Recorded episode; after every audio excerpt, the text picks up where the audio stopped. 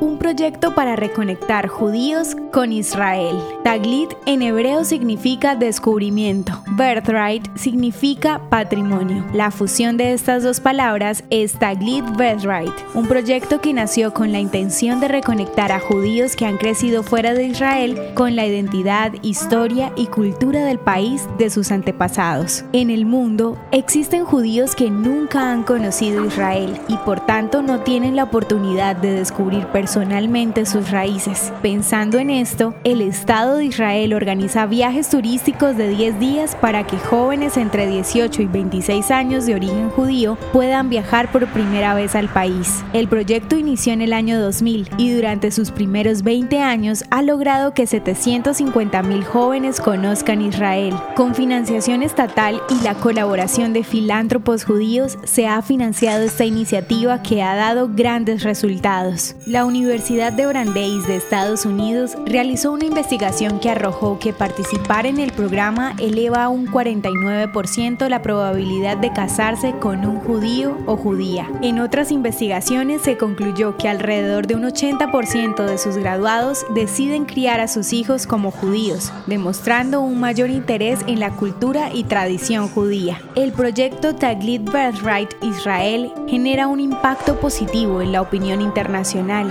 ya que luego de la experiencia los participantes suelen compartir su experiencia incrementando el interés y buena imagen de Israel en el mundo.